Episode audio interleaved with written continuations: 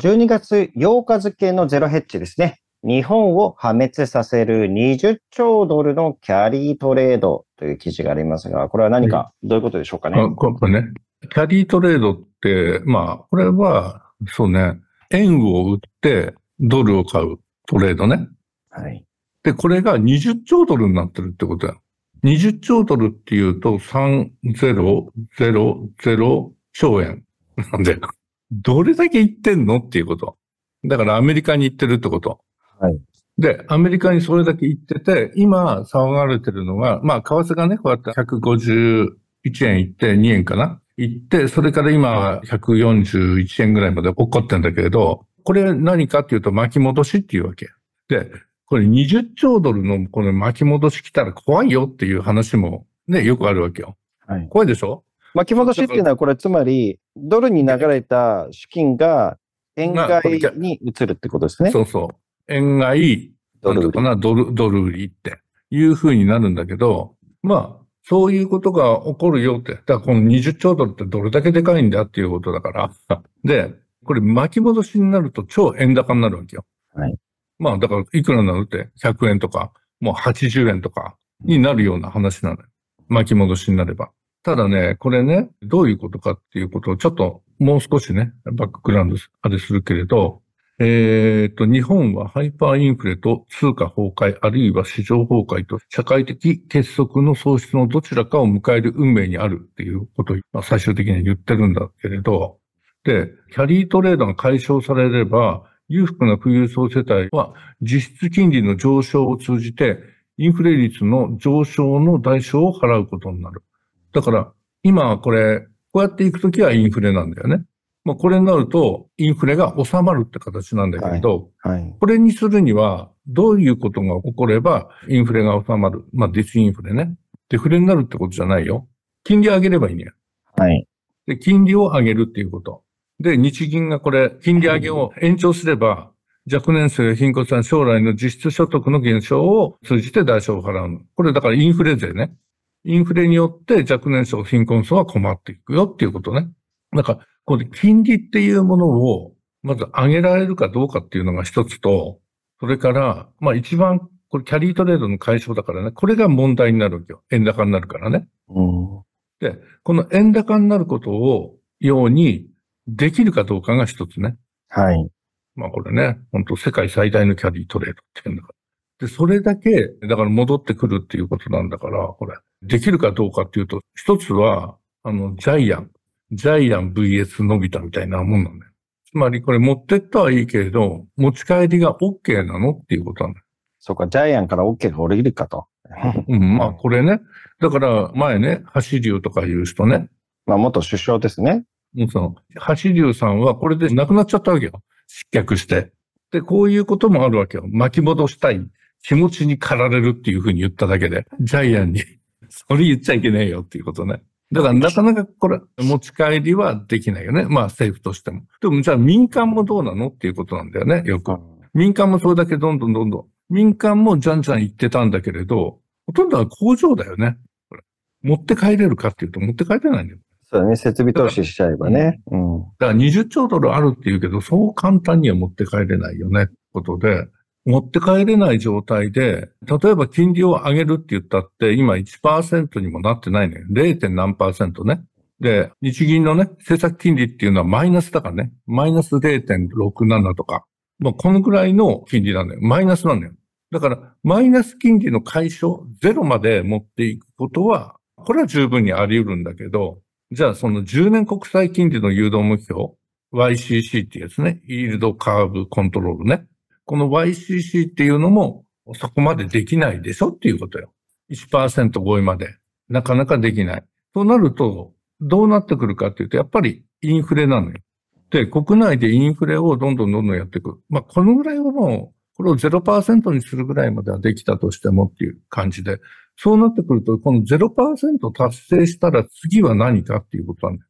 普通のアメリカとね、日米金利差がやっぱりアメリカがいくら景気がリセッション入りだと。で、今、金利上げないと言ったとしても、上げない、下げるよっていう。だから、ほとんどのアナリストが金利を上げない、下げるっていう見通しになってるよね。リセッション入りっていうような見方をしてる。つまりリセッション入りっていう見方をしてるから、アメリカの金利ずっと上がってきたのが今横ばいで、今後こういう風になっていくって下がっていくっていう見通しを出してるわけ。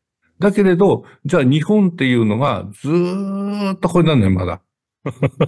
で、これになったからって言って、だからここで巻き戻しに来るのかっていうことなのよ。で、ヘッジファンドとかやってるけれど、ね、この辺で。だから20兆ドルのうちの一部はヘッジファンドがやってる。だけど、そのヘッジファンドがじゃあ逆に巻き戻しに来るのかっていうことなの。これが難しいところで、おそらくアメリカの金利、これみんな下げるって見てるけれど、はい。自分はこれだと思ってんだよ。なんでかというと、インフレ、さらに進むとアメリカが。で、今これ消費が減ってるっていう見方でしょ、世の中。はい。これアメリカのね、消費減速、これはもう見えてきてるわけよ。消費の減速っていうのは。だから消費が減速するから、景気が悪くなって、景気悪いためにやるんだけれど、今の金利差、まあ日米だけでもちょっとまあ、USJP 金利だけでも、アメリカのインフレと日本のインフレっていうインフレ率っていうのがあるよね。今はまあイコールぐらいなんだよ。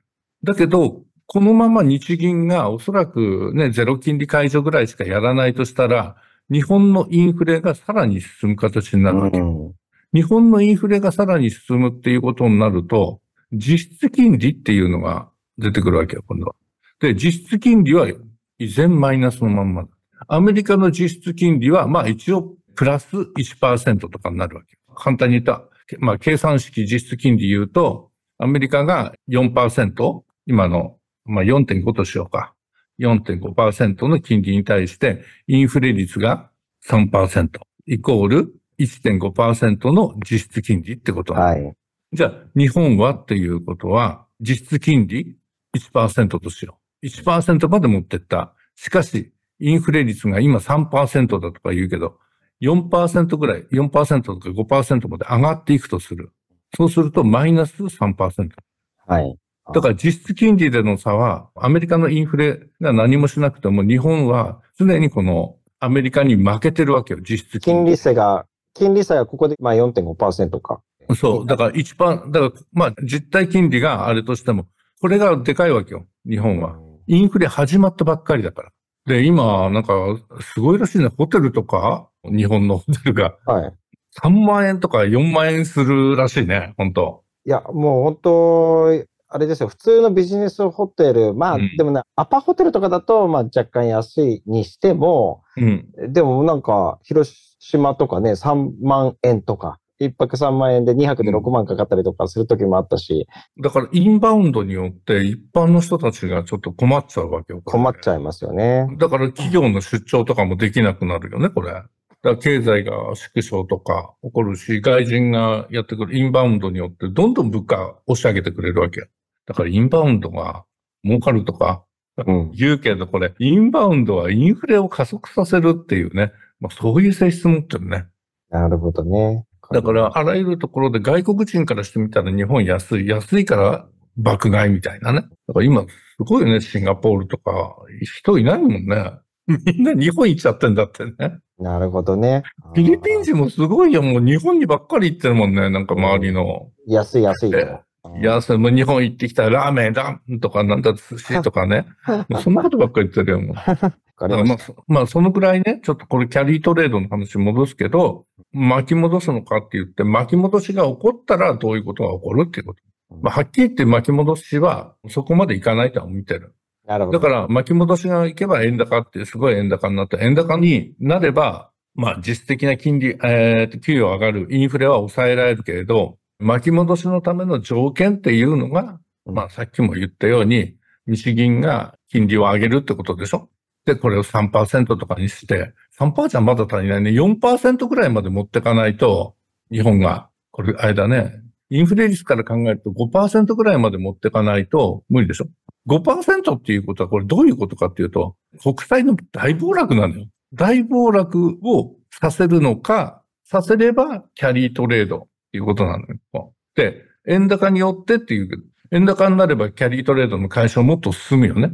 通常はね。でも国債の大暴落っていう形でしょこれは。そうですね。だから、まあ本当に逃げ道がないというかね。だから、うんまあ唯一、そのキャリートレですごい金額が今ドルに流れているわけだけど、じゃあ、うん。いずれね、それがドルに流れたものが日本買いに、円買いになるのかっていうところのポイントで言ってくると、やはりその金利差っていうところが大きく影響してくるんですよね。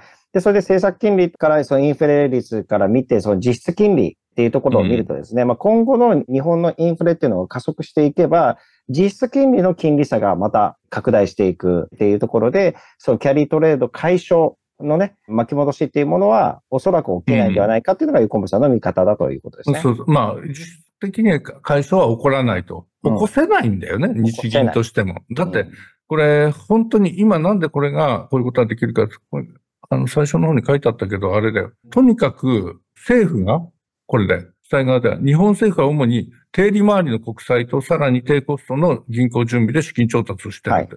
だから、金利を安くすることによって、資金調達ができてるっていうことなの。うん日本政府が。だから、これ低コストが高コストになってしまった段階で、高コストっていうのは金利だからね。はい。高コストになってしまった段階で、これで、これは暴落っていうことは、うん。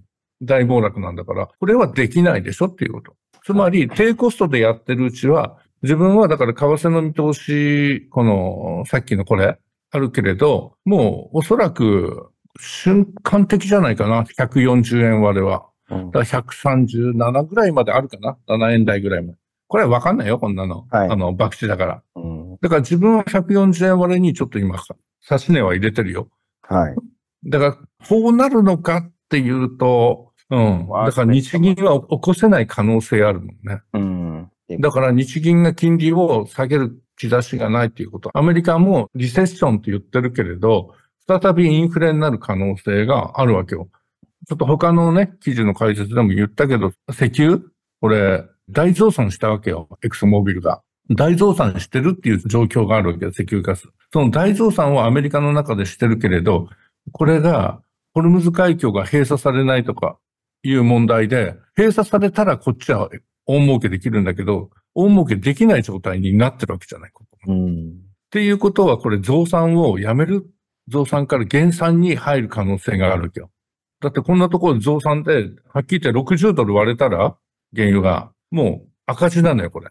で、今だって70ドル前後でしょこれやめる可能性があるよね。減産にする可能性がある。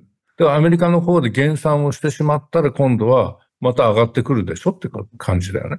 そうしたら、石油の価格によってアメリカのインフレは変わってくるわけよ。インフレ率っていうのは。はい。で、ほとんどのね、CPI で石油価格が上がるか下がるかによって、全然景気の状況変わってくるんだから、世の中の見方っていうのが、みんながこれ、アメリカは減速する、減速する、金利が低下するって、金利低下をもう、みんな織り込んでるわけでしょこれが、それ、だって、しかもパウエルさんが言ってるわけだから、うん今までね、金利を引き下げないっていうね、簡単には引き下げないよって言ってた人が、金利低下も視野に入れるような話してるわけじゃない。はい。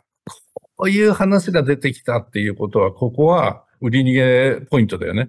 うん。じゃないのって。だから、この辺で言うと。だからインフレの可能性は十分にまだあるからと思ってるよね、自分は。わかりましたこれも、もちろんね、こっちのシナリオ、メインシナリオっていうね、みんなが見ているシナリオ通りになるかもしれないです。うん。だけど、あまあその時はもちろんロスカット入れるけど、はい。とは思ってます。わかりました。